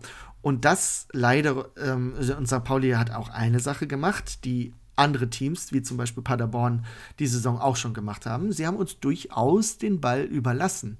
Ähm, ja, das zeigen auch 60, 60, 40 zur Hälfte. Und wir reden hier über die Mannschaft mit dem zweitmeisten Ballbesitz der Liga, äh, St. Pauli, die ähm, aber gesagt haben, nö, ihr Düsseldorfer macht das mal. Und weil wir wissen genau, wenn wir euch da stören und den Spiel, das Spielfeld so engmaschig aufziehen, ähm, dann verliert ihr den Ball und dann kommen wir in die Situation, was, was letztendlich dann auch der Fall war. Wir haben uns im Prinzip in diesen Maschen immer festgelaufen ähm, haben zwar nach zehn Minuten versucht, so das Spiel so langsam zu dominieren, aber in den Kontersituationen, in den Umschaltsituationen, da wurde es dann immer gefährlich. Und das war dann auch die 15. Minute letztendlich. Da äh, ist es Gavori, der äh, mit äh, Afolayan, äh, der nach innen zieht. Äh, und Tune hat genau das auch moniert und vollkommen zurecht mhm. auf seinen schwachen Fuß. Gavori läuft im Prinzip mit von seiner Außenverteidigerposition und äh, grätscht ihn dann wirklich in gefährlicher Position am Strafraum. Und da weiß man vorher schon, ja, Marcel Hartl ist ein, äh, oder auch äh, Erik äh, Schmid, äh, das sind beides ähm, gefährliche Freistoßschützen. glaube ich, ne? nein, Schmid nee? ist äh, Schwede. Ah, okay. Äh, Metz ist der erste. Metz ist der erste, na ja. gut. Dann habe ich die. Ja, und darum spricht man ihn ja auch Smith und nicht Smith. Ja. Ne? Und also man weiß, man darf an der Stelle sowieso keinen Freistoß äh, provozieren. Es war also äh, ein dummer verursachter Freistoß. Naja, und noch dümmer war natürlich dann äh, die Aktion von May in der, äh, in der Mauer, der den Ellbogen ja, die Mauer, die ganz klar gestellt war. Die Mauer, die komisch stand, das habe ich ja auch schon vor hat dem Klaus Allofs in der Halbzeitpause übrigens auch gesagt. Ne? Er sagt, also der wurde auf das Tor angesprochen und auch natürlich auf die, auf die Elfmeterszene, ist es denn einer und so weiter und so fort. Und Klaus Allof sagt aber auch direkt, ja, aber die Mauer stand auch schlecht. Und das war ja auch unser Eindruck im Stadion das habe ich, das habe ich ja im Stadion zu dir habe ich ja noch gesagt, mal, die Mauer steht zu weit links, ähm, weil wir natürlich auch die beste Perspektive hatten, weil wir genau von der diagonalen Linie ähm, Mauer Tor so in der anderen Ecke schräg saßen. Also mhm. wir konnten genau sehen, wie die Mauer quasi auf auf die Torecke steht und da konnten wir sagen, ja, die steht zu weit links. Und äh, der Ball wäre womöglich ohne den, und man sieht, dass Vermey den Ellbogen ausfährt, ja. der Handelfmeter ähm, ist absolut gerechtfertigt. Ähm, man sieht, dass der Ball wäre vielleicht tatsächlich nämlich dann auch gefährlich aufs Tor gekommen und vielleicht hätte es auch das Tor gegeben. Also äh, ja, ich, ich würde da Alofs nicht widersprechen, ne? dass das äh, nicht ideal war und man konnte es schon vorher sehen. Ne? Das war etwas seltsam, warum das nicht so korrigiert ja, Kastenmeier mhm. hat die dann noch während, äh, während sie dann standen, hat er sie noch ein Stückchen wieder nach rechts geordert. Es, ich glaube, Engelhardt ist ja auch noch quasi neben, ähm, neben Vermey quasi Dazwischen. auf die ganze rechte Position nein, gegangen. Nein, nein, nein, Vermey war doch ganz außen. Ja, aber es ist zwischendrin ist noch einer neben ihn gegangen und ist ja, dann okay. wieder da weggegangen und auf die, auf die Innenseite gegangen. Hm. Äh, das konnte man beim Maueraufbau, ich, ist mir das aufgefallen. Das ist aber auch erst, als ich jetzt in der, in der Wiederholung nochmal gesehen habe. Ähm, ja, sehr unglücklich alles in allem. Und dann müssen wir noch eine Sache kritisieren, und zwar das Verhalten von Schiedsrichter Frank Willenborg. Nicht die Entscheidung. Die Entscheidung ist äh, absolut in Ordnung, auch gerade wenn man die Bilder sieht. Aber, also er pfeift diesen Handelfmeter. Der wird natürlich geprüft. Das ist natürlich mittlerweile heutzutage alles klar. Dann zeigt er an, Videobeweis, macht sich auf dem Weg zum Bildschirm, nur auf, auf halber Stelle abzubrechen, sich umzudrehen und auf den Elfmeterpunkt zu zeigen. Also, liebe Freunde, äh, das mag ja sein, dass das hier alles eine glasklare Entscheidung ist, aber dann darfst du auf gar keinen Fall vorher die ganze Videobeweisgeschichte und ich gehe zum Bildschirm Sache anzeigen. Wenn wir hier über Glaubwürdigkeit des VAR sprechen, dann ist das Gift für jede Form von Glaubwürdigkeit, weil doch jeder im Stadion hinterher denkt, da ist schon gerade wieder ein ganz großer Schmuh passiert. Ja, Wieso? angeblich gab es wohl ein Kommunikationsproblem mit dem Kölner Keller. Man hätte aber ja. ich gebe dir vollkommen recht, das wirkt total doof. Man hätte dann tatsächlich einfach den Schein wahren sollen. Dann geht er hin, guckt sich einmal an und sagt dann, ach ja, ist ja elf Meter, alles gut. Ähm, ja, aber was ist das jetzt schon wieder mit Kommunikationsproblemen? Da sind so viele Leute, die da mitreden und sowas. Ich habe da kein Verständnis mehr für, wirklich nicht. Ja. Also äh, die, die Sache ist doch klar, da gibt's da gibt's eine glasklare Ansage. Sagt man, nee, ist klar. Mal, ich, ich musste eine Wiederholung sehen und da war für mich der Fall klar, dass das ein Handelfmeter ist. Da war ja. nichts strittig dran. Warum muss da noch äh, da großartig erzählt, äh, erzählt werden und sonst was? Äh, Frank Wilmborg hat mir insgesamt als Schiri auch nicht gefallen in der Partie. Er hat jetzt zwar keine gravierenden Fehler gemacht, aber er hat aus meiner Sicht häufiger mal zwei Zweikämpfe, die irgendwie nicht Zweikämpfe komisch ja. bewertet, auch mal ähm, Eckenabstöße oder Einwürfe nicht richtig gefühlt ge gegeben. Also ja, man merkt schon, dass er kein Bundesliga-Schiri ist. Leider hätte das Spiel einen Top-Schiri verdient gehabt, was er auch nicht war. Daran hat es aber eben nicht gelegen. Ja, ganz wichtig an dieser Stelle, es war bestimmt nicht die Schuld des Schiedsrichters. Äh, Fortuna liegt also zu diesem Zeitpunkt dann 0-1 hinten. Das war dann im Prinzip die zweite gefährliche äh, Situation, die St. Pauli beigeschwört hat. Wir sind uns schön festgelaufen, hatten keine richtigen Ideen, wie wir äh, näher an St. Pauli-Tor kommen sollen. Und St. Pauli hatte im Prinzip aus äh, einer Bierruhe und dem Selbstverständnis eines Tabellenführers uns halt machen lassen und alles unter Kontrolle äh, gehabt und dann fällt eben das äh, 2 zu 0, das ich eben schon beschrieben habe. Äh, Marcel Hartl, der nun wirklich nicht als Kopfballmonster beschrieben ist, aber wenn er natürlich komplett frei steht, dann kann er diesen Ball von Saliakis dann eben reinmachen und so steht es 2 zu 0, wieder zwei Gegentore, wieder in der ersten Halbzeit gepennt in entscheidenden Situationen, ähm, ne, sei es Gavory oder sei es Hoffmann, also eben die Leute, weshalb man dann eben auch sagt, dass sie leider gerade alternativlos sind, mehr oder weniger. Aber ähm, das lässt natürlich auch nichts Gutes dann für Dienstag hoffen. Ja, bei dem, bei dem Tor möchte ich gerne Jollis nochmal ansprechen. Mhm. Ähm, es ist nämlich so, dass äh, Afolayan ähm, Saliakas anspielt. Also eine der wenigen Szenen, in denen Afolayan äh, Fußball gespielt hat und nicht auf dem Boden sich gewälzt hat, äh, vermeintlich verletzt. Das hat mich ja. gestern extrem getriggert. Es war ein bisschen ähm, unschön. Also das verstehe ich auch, dass sich das getriggert hat. Ich fand auch, dass er ein bisschen zu viel die Theatralik gesucht hat. Ja. Und ähm, Saliakas hat dann einfach ausreichend Zeit, um eine präzise Flanke aus dem, ja, es ist noch nicht mal so richtig das Halbfeld, es ist so irgendwie äh, ja, 20, 22 Meter halb rechts versetzt. Und man sieht, dass Jollis ihn anläuft, aber eben, und da sind wir wieder, meine ich, beim Thema Intensität, eben nicht mit der richtigen letzten Galligkeit, dass er halt dort wirklich hinsprintet und versucht, den, äh, die, die Flanke zu unterbinden, sondern er, ja, er läuft ihn halt an. Und das ist einfach zu wenig dann auch. Also jetzt will ich gar nicht sagen, dass Jollis Schuld an diesem Tor hat. Ne? Das, nee, nee, also das ist eher in der Innenverteidigung genau. zu suchen. Aber, ähm, aber es ist halt diese, diese, diese letzten Prozent und äh, auch da, Daniel Thune hat es, ich weiß gar nicht, ob er es bei Sky oder in der, in der Pressekonferenz gesagt hat, er sagte ja, wenn du nicht 100, bei 100 Prozent bist, sondern vielleicht nur bei 90 oder vielleicht auch nur bei 80, dann kannst du gegen einen solchen Gegner keine Bäume ausreißen. Und das ist eine, eine der Situationen, die für mich da genau reinpasst. Die Intensität ähm, ist, ist, ist das eine. Das andere ist aber auch, ähm, die Mannschaft muss eben auch darauf vorbereitet sein. St. Pauli wird es auf diese Art vermutlich versuchen, zu Toren zu kommen. Das heißt, wenn wenn der Spieler vorbereitet ist, dann weiß der genau, ah, Alarm, jetzt ist so eine Situation, da muss ich ja. jetzt unbedingt hin. So, ne? Aber offenkundig wurde die Lunte da ja auch nicht gerochen. Also es hat einerseits natürlich mit Intensität zu tun und nochmal, die Mannschaft war jetzt nicht faul oder sowas, ne? Wenn ihr hier leichte Antworten sucht, so, die gibt's, die gibt's bei der AfD, aber nicht bei uns. So, ne? ähm, ja, weil das ist halt genauso ein populistischer Kram immer, ja, die haben nicht richtig gewollt und sowas. Das ist natürlich Quatsch und bei 123 Kilometern als Laufleistung äh, erst recht, auch wenn der Gegner halt natürlich eine wirklich eine unfassbare Laufleistung, die ich so noch nie gesehen habe, tatsächlich ja. äh, auf, aufs Parkett gebracht hat. Aber ähm, das ist halt, das ist die Mischung aus, okay, du musst eben auch das Gespür für diese Situation haben. Oh Gott, das haben die in der ersten Halbzeit am Anfang schon mal versucht. Das muss ich unbedingt verhindern, dass das nochmal passiert. Genauso muss aber die Abwehr auf dem Schirm haben. Ach, jetzt versuchen sie es schon wieder, alles klar, weiß ich Bescheid. Ja. ja. Ne?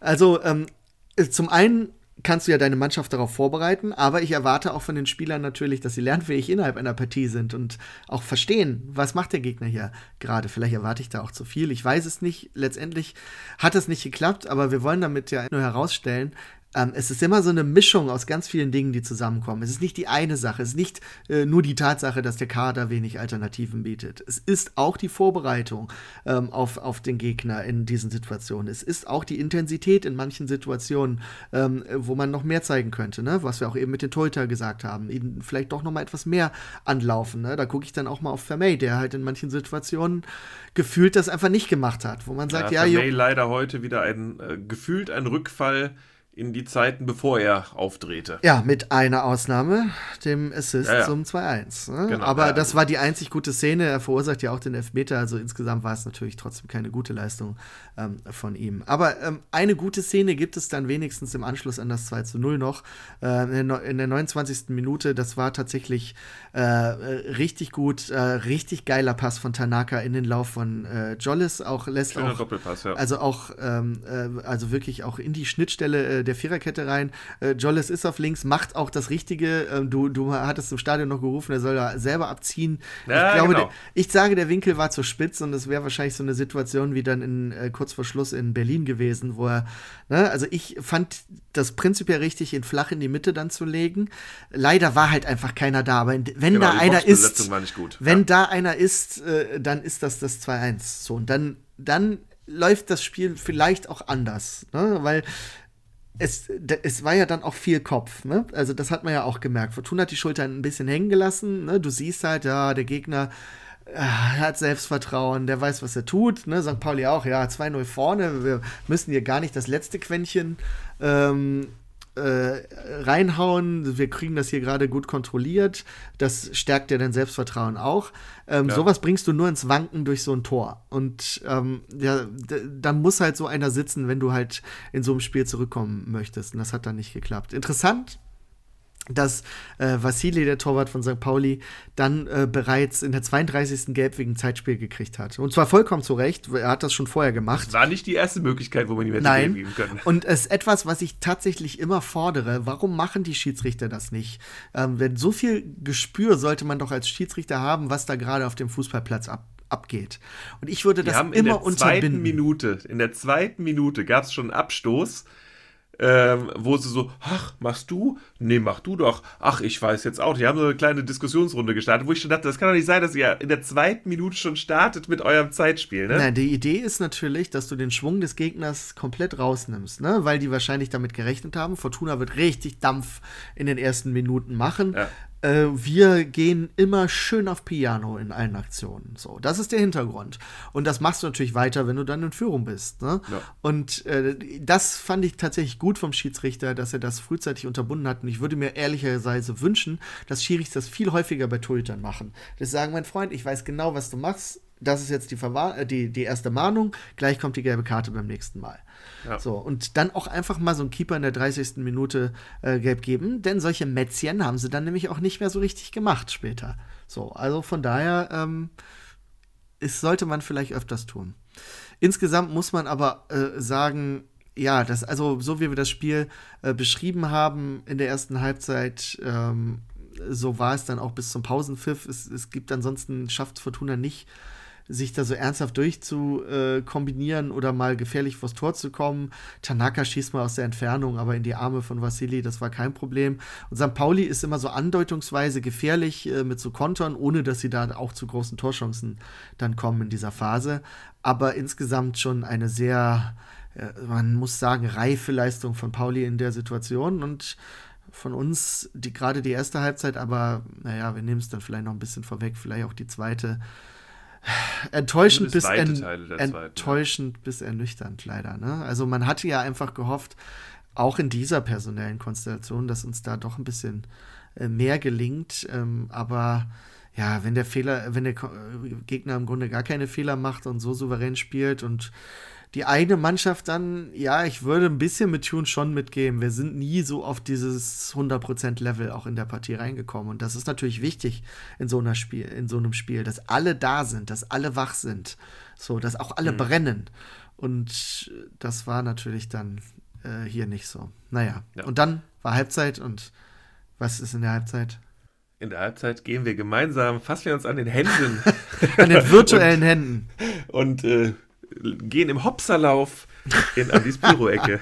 hey, hey.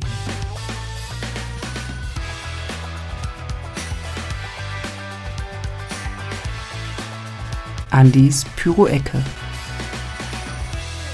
Ja, Andis Pyroecke. Heute gibt es ein klein bisschen mehr zu berichten, wenn auch nicht ultra viel. Oh, hast du gesagt? Ultra, habe ich gesagt. Ultra viel. Ultra also ultra, viel, ultra viel. Ultra Andi über Ultra viel, ja. Ähm, es gab ein paar Spruchbänder auf Seiten der Fortuna, unter anderem eins, was ich offen gestanden nicht ganz verstanden habe, ob das jetzt ein Gag war oder ob das eine ernst gemeinte äh, An Ankündigung äh, oder ja, Aufforderung. Wir rufen das F95 Social Media Team zum Dauerstreik auf. Tja, den, Hinter den, Hintergrund verstehen wir nicht, ne? Also nee, ich habe keine Ahnung. Also ist es, weil den Fans hinter dem Tor da der Content nicht gefällt, der da gemacht wird? Das Gibt es möglicherweise desaströse Arbeitsbedingungen, die wir als äh, Fans jetzt kennen und damit anprangern? Oder ist es ein wahnsinniger Gag, dass der Admin äh, nicht wie die GDL-Lokführer einfach streiken kann? Ich weiß es nicht. Also, falls jemand von euch das weiß, also, dann. Es, es gab einmal diese Woche, gab es ähm, äh, so einen Kommentar äh, vom, vom Admin, also so scherzhaft nach dem Motto, äh, was wäre denn, wenn jetzt der, äh, der Admin die nächsten Tage streiken würde? Dann wäre ja quasi gar nichts mehr los. Vielleicht war es ein Bezug darauf, also ich glaube nicht, dass sie unzufrieden sind. Äh, mit dem nee, Admin ist, der Admin ist super, Grüße hier, Grüße hier. Ja, Grüße Admin. Admin ist super. Ähm, und ich, naja, Arbeitsbedingungen bei Fortuna, also äh, Millionär wird er Ahnung, jetzt nicht werden, sagen wir es mal so. Also, ich sag mal, für, für, für einen Gag äh, Spruchplakat fehlte mir dann irgendwie ein kleiner lustiger Smiley, um das Ganze ja. augenzwinkernd abzurunden. Vielleicht weiß es jemand von euch. Ihr könnt uns schreiben unter kontakt.gebrabbelrotweiß.de und beim Wort weiß benutzt ihr bitte zweimal das Esse. Zwei das Esse. Esse. Zwei Essen. Zwei genau. Esset-Schnitten. Oh Mann. Genau, also ähm, ja, wenn ihr da was wisst, wenn ihr da was genaueres habt, lasst uns das gerne, lasst uns an eurer Weisheit teilhaben. Und dann gab es noch passend zum äh, Holocaust-Gedenktagsspieltag äh, einen Spruchband, wir sind nicht schuld an dem, was war, aber verantwortlich dafür, dass es nie wieder geschieht. Ähm, verfeinert mit einer Faust, die ein Hakenkreuz zerboxt. Das hat mir natürlich sehr gut gefallen. Diese Aussage können wir, glaube ich, hier stützen. Die kann man stützen und der ist auch nichts hinzuzufügen. Die steht genauso richtig, wie sie stehen muss. Und dann gab es zum und nach dem 2 zu 1 noch äh, ein, ein bisschen Pyrofackeln, ein bisschen rot, ein bisschen weiß, ein bisschen Rauch, äh, sowohl hinterm Tor als auch rechts oben in der Kurve, ähm, wo die Bukake-Crew-Fahne hängt. Hm. Ähm, ja, die das, haben, äh, durch, ein, durch ein Loch in der Stadionwand haben sie die Rauchfackel hinein. Also. ja, ich glaube, das ist ein bisschen anders, aber Ach so, äh, na, ist egal. da waren sehr viele Rauchfackeln, die gleichzeitig ähm, hm, gezündet hm, wurden. Ach so, war das, ja. Ja, ja. Äh, ist, ist, ja auch egal. Ähm, genau. Äh, ich, ich, wollte ich, aber in dem Zusammenhang, also ja, ich wollte in dem Zusammenhang, ach so, ja gut, du kannst deine Wertung, mach kurz deine Wertung, aber zu, zu Sachen Fans wollte ich noch was sagen. Aber Für halt. mich drei von fünf Seenotrettungsfackeln. Mhm, okay. Äh, ja, ähm, wie gesagt, den Gag haben wir ja nicht verstanden, aber äh, ja, insgesamt äh, Fortuna für alle. Ähm, was sagst du denn zur Stimmung? Also, ich fand's natürlich, also das Spiel hat es nicht hergegeben, es war kein elektrisierendes Spiel. Äh, ich fand aber, also auch jetzt, also St. Pauli halt so übliche Auswärtsdauergesang, hat mich jetzt aber auch nicht speziell vom Hocker gehauen. Also, es war jetzt nichts ja. Besonderes bei Pauli. Und natürlich ich. die ersten zwölf Minuten. Ja hat man geschwiegen. Äh, ich weiß jetzt nicht, wie viele Fans sehen das jetzt für wie lange machen wollen. Und so ein bisschen auch. Also nur Pauli wohlgemerkt, ne? Also ja, genau, genau. Pauli und Pauli hat also auch, wenn die Fortuna dann gesungen hat, ja. haben die Paulianer uns ausgepfiffen, was wir für Kommerzschweine sind, dass wir das alles so mitmachen. Keine Ahnung. Also nee, wir haben halt dagegen gestimmt. Weißt du, wenn du, nee, weißt du selber, St. Pauli irgendwie ein Hundenapf im, äh, im Fanshop und sonst was alles. Wir haben ja damals, als wir vor ein paar Jahren bei St. Pauli waren, haben wir schon mal gesagt, das ist so ein bisschen die TSG Hoffenheim der zweiten Liga äh, vom Gefühl her. äh, ja, also, also äh, ich sag mal, die Merchandise-Maschine läuft bei St. Pauli, die läuft. Genau, ne? häufig mehr Schein als Sein vielleicht auch tatsächlich und ähm, ja, alles in allem, genau, St. Pauli mit viel Dauergesang haben irgendwelche scheiß Fortuna-Lieder gesungen, deren Text ich nicht ganz verstanden habe, also rein akustisch nicht Oder verstehen wolltest. Nee, nicht von der kognitiven Seite her. Ja. Ähm, ja, von Düsseldorfer Seite aus, man merkt dann halt schon, dass halt vielleicht auch viele Leute da sind, die sonst nicht ins Stadion gehen würden. Aber wir haben es direkt gemerkt bei uns oben in der Ecke, äh, irgendwie, keine Ahnung, Schülergruppe oder was das war, also irgendwie so Jugendlichen äh, die aber so richtig mit Stadion sonst auch nichts zu tun haben. Das hat man dann schon gemerkt. Ne? Die waren jetzt ja. nicht klassische Supporter-Leute. Ähm, ja, ist ja auch in Ordnung, dass nein, Menschen nein, das okay. an, das, an das Thema herangeführt werden und ich denke.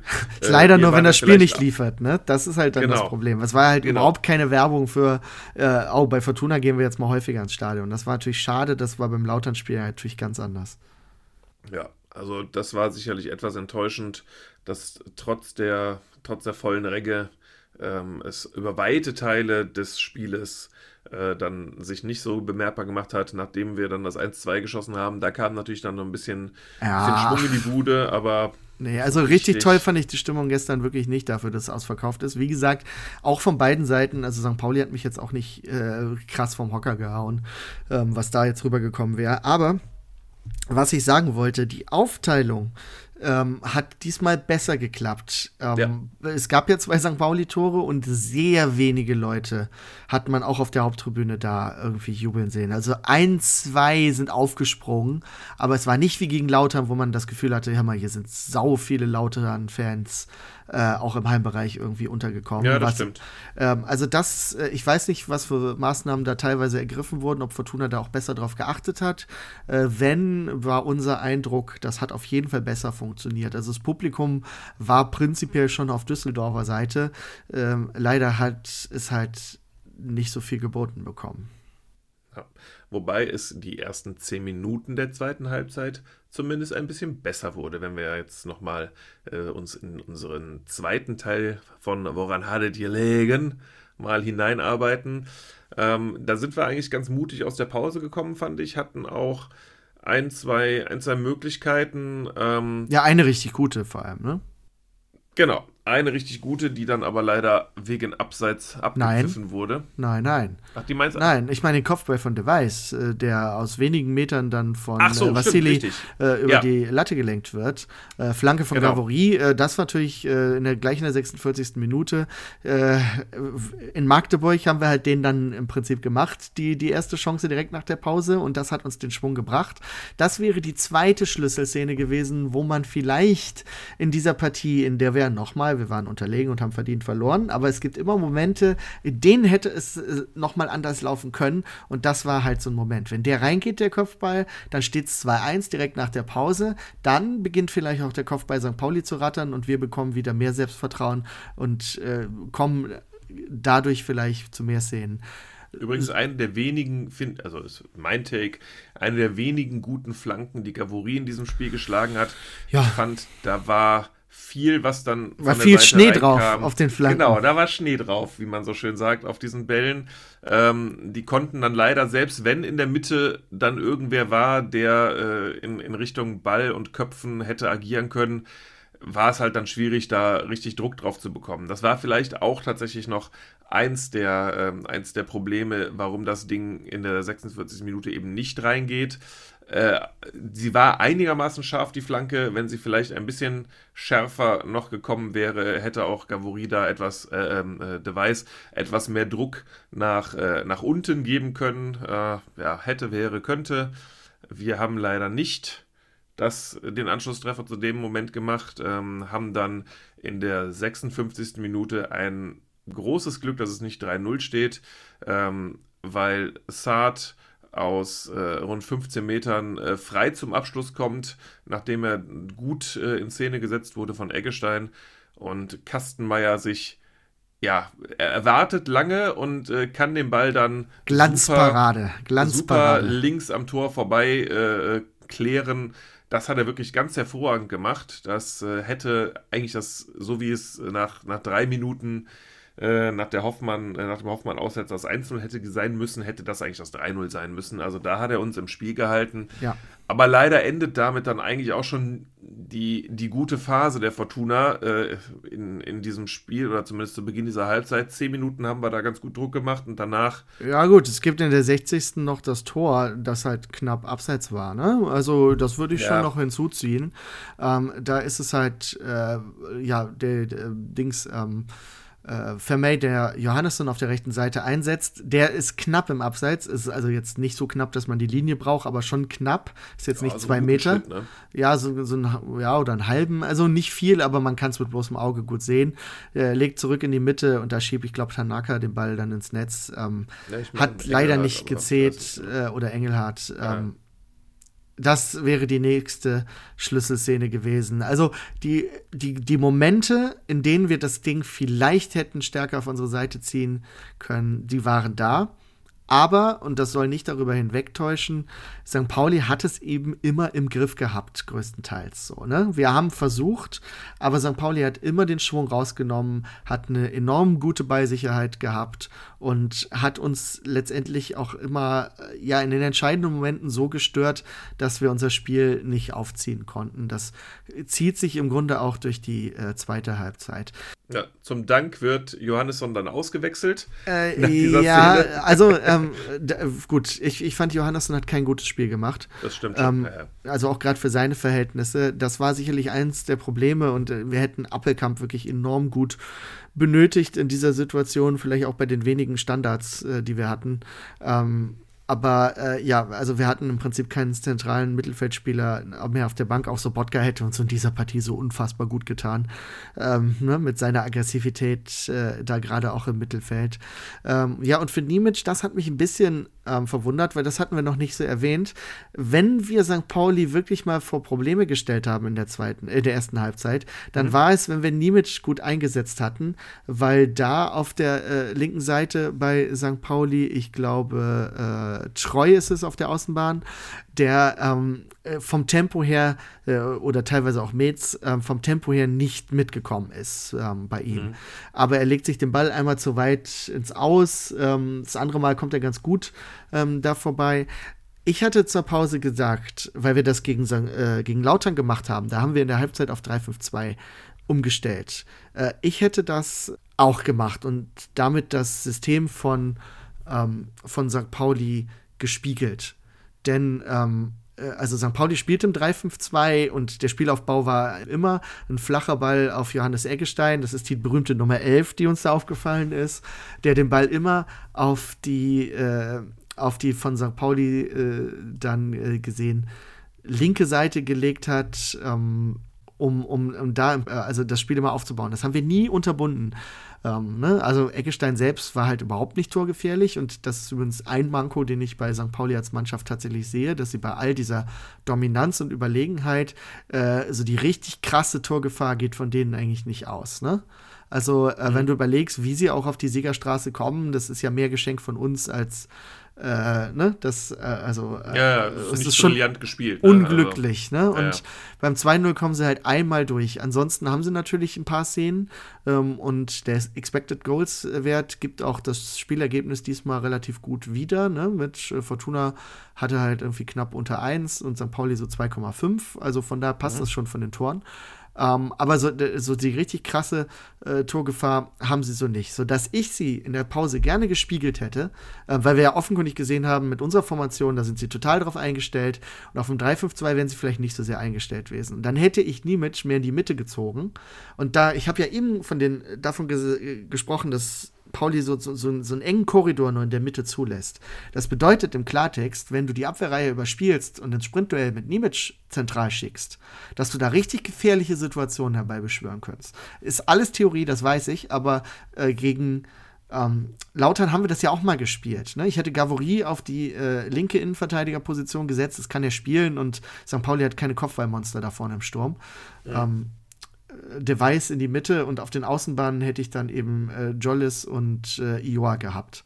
So, das wäre aus meiner Sicht noch mal viel mehr Druck gewesen. Ähm, leider gar nicht und Niemitz äh, dann nur immer auf Außen, das, äh, also da hat er dann auch nicht immer, äh, sagen wir mal, die Durchsetzungsfähigkeit, ne, um, um steil geschickt zu werden. Ja, und natürlich dann ist auch, äh, weil St. Pauli es natürlich auch eng gemacht hat, natürlich auch massiv äh, Verkehr im Strafraum, ne, haben wir bei den, bei den Hereingaben, die es dann gab, die wenigen gesehen, dass dann irgendwie Pauli auch ja, keine Riesenprobleme hatte, die Dinger da wegzuklären. Ne? Also, ja. Naja, ja, ja, ja, dann kommt halt Felix Klaus für ihn, der leider gerade echt, also man versteht, warum er seinen Stammplatz verloren hat. Er ist wirklich echt nicht in Form, ne? Also ja. von Klaus kommt einfach mal gar nichts im Moment. Ja, auch da wieder der andere Klaus, nämlich Klaus Allofs, sagte auch dazu, wie gut uns ein Felix Klaus in Normalform tun würde. Ja, also gut, da äh, zur Halbzeit war er ja noch gar nicht drauf, oder? Aber ähm, kann man natürlich trotzdem anprangern. Aber ja, genau, Felix Klaus komplett außer Form im Moment. Das hat sich in der Vorbereitung schon angedeutet und gestern hat er eine halbe Stunde gespielt. Wie gesagt, da war nichts. Und leider muss man zumindest gestern auch sagen, also da Ferner hat mir ganz gut gefallen nach seiner Einwechslung gegen Hertha, aber gestern war er auch, er war nicht zu sehen. Ne? Also von da Ferner kam gestern leider auch gar nichts. Ähm, bisschen Nö, überraschend dann noch die Einwechslung von, fand ich, äh, Ushino in der 73. für Ioa. Vielleicht hatte das aber auch ein bisschen mit Belastungssteuerung zu tun. Ioa war ja gerade auch erst verletzt und äh, ich denke, man möchte ihn definitiv am Dienstag zur Verfügung haben, dass man da gesagt hat, ja, ähm, für die letzte Viertelstunde bringen wir Ushino, der dann ja auch gleich äh, ein echt fieses Laufduell hat, was er oh, recht ja. gut für sich entscheidet. Und äh, tatsächlich, Ushino fand ich gestern vollkommen okay. Also ähm, der hat irgendwie keine äh, dummen, schlechten Aktionen gehabt. Äh, muss man ja auch Nö, mal machen. War, wir, haben ihn ja, solide, ja, Wir, haben ihn, wir haben ihn ja auch äh, öf öfters kritisiert. Ähm, also an Ushino in der Schlussviertelstunde hat es nicht gelegen. Ähm, da hat er schon einen guten Job gemacht. Aber äh, ja, wir merken das schon hier bei all diesen Dingen, die wir nebenher erzählen. Äh, richtig Torchancen äh, gibt es da nicht. So St. Pauli hat immer mal so, so halbe Chancen ähm, oder so abgeblockte Schüsse. St. Pauli ist also unangenehm mehr im Strafraum in dieser Phase oder an unserem Strafraum, als es uns lieb sein könnte. Das ist auch der Grund, warum die 61% Ballbesitz zur Halbzeit sich dann nach Spielende auf 54 reduziert haben, weil St. Pauli in diesen Phasen schon auch dann äh, den Ball einfach sehr sicher bei sich in den Seiten, in den Reihen hält. Ne? Läuft halt ja, einfach. Passquote von 84%, ich meine, wir auch 86%, mhm. beide auch viele gespielte Pässe, wir haben aber knapp 100 mehr als, als der FC St. Pauli mit wir 534, äh, ja. Aber ja, es, es, es, passiert halt mehr zwischen den Strafräumen, bis es dann tatsächlich eine, ähm, eine schöne Situation gibt, äh, aus der Jollis dann das äh, 1 zu 2 machen kann. Ähm, Smith verlängert einen Ball auf Vermey, der steckt dann äh, durch auf Jollis, der aus der eigenen Hälfte startet und dann eine ganze Menge Wiese vor sich hat, wie man das so gerne sagt im äh, Fußballjargon. Und äh, er lässt dann Hauke Wahl aussteigen. Ja, äh, schickt Wahl äh, in die Kabine quasi. äh, wenn du das als Fernsehbild siehst, ne, also Wahl rutscht einmal kurz. Aus dem Bildschirm raus. Fliegt aus dem Bildschirm raus. Äh, geile ja. Aktion, also richtig schön. Ähm, Aber auch da der klassische Jollis-Move, ne, mit, mit Tempo rein. Ähm, ja, aber auf den rechten Fuß gelegt. Äh, wunderbar, aber macht er auch perfekt. Ja, also, genau, und dann kann er den Ball im langen rechten Eck unterbringen. Es steht 1 zu 2. Äh, überraschenderweise liegt Afolayan äh, dann am Boden mal ja, wieder. Und, und, muss dann auch ausgewechselt, ausgewechselt werden. werden. Hat, man hatte das Gott sei Dank auch in der 85. Minute ein Ende mit diesem Elend. Ja, in der 87. kommt noch Jastremski für Gavory. Ähm, das hat aber im Grunde keinen Impact mehr und ja, es passiert auch einfach nichts mehr. Ne? Man hatte ja gehofft, genau. dass jetzt in der Schlussphase irgendwie die Fortuna vielleicht doch noch mal äh, so ein Powerplay startet und ja, es kommen so ein paar lange Bälle Richtung Strafraum. St. Pauli verschanzt sich da dann. Aber äh, ja, da fehlen, fehlen Ideen und Präzision im Endeffekt. So dass das Spiel, das haben wir schon gesagt, am, am Schluss verdient verloren geht. Ähm, St. Pauli hat uns nicht an die Wand gespielt, aber hat uns eine Lehrstunde in Sachen Spielkontrolle erteilt. Und äh, wir haben es jetzt schon gesagt und ich fasse es im Grunde ja nochmal zusammen. Ähm, äh, wir, wir konnten St. Paulis enorm hohe Intensität leider nicht immer matchen. Das war dann schon ein Punkt, ohne dass die Mannschaft jetzt eine enttäuschende Laufleistung geboten hätte. Aber äh, ne, Spitzenspiel erfordert vielleicht eben auch Spitzenintensität.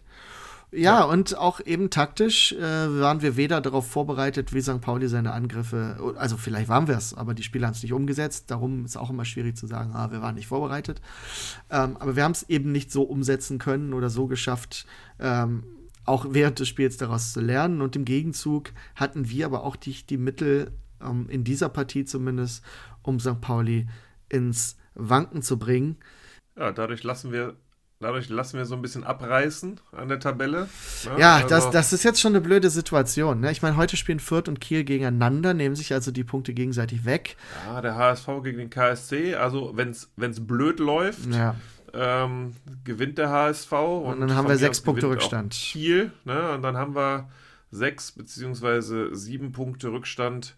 Ähm, auf den auf, auf die auf die äh, Relegations- bzw. direkten Aufstiegsplätze. Und was, was bedeutet das eigentlich äh, für uns? Also äh, es, äh, jetzt ist es echt Phrasenschwein, aber die Tabelle lügt natürlich nicht. Also wenn wir jetzt gegen Kiel und St. Pauli unsere zwei Heimspiele verlieren, wie es jetzt der Fall war, dann sind wir halt gerade nicht ganz gut genug für oben. Das heißt nicht, dass diese Qualität nicht in uns schlummern würde und auch vielleicht die anderen Teams ja noch Schwäche zeigen.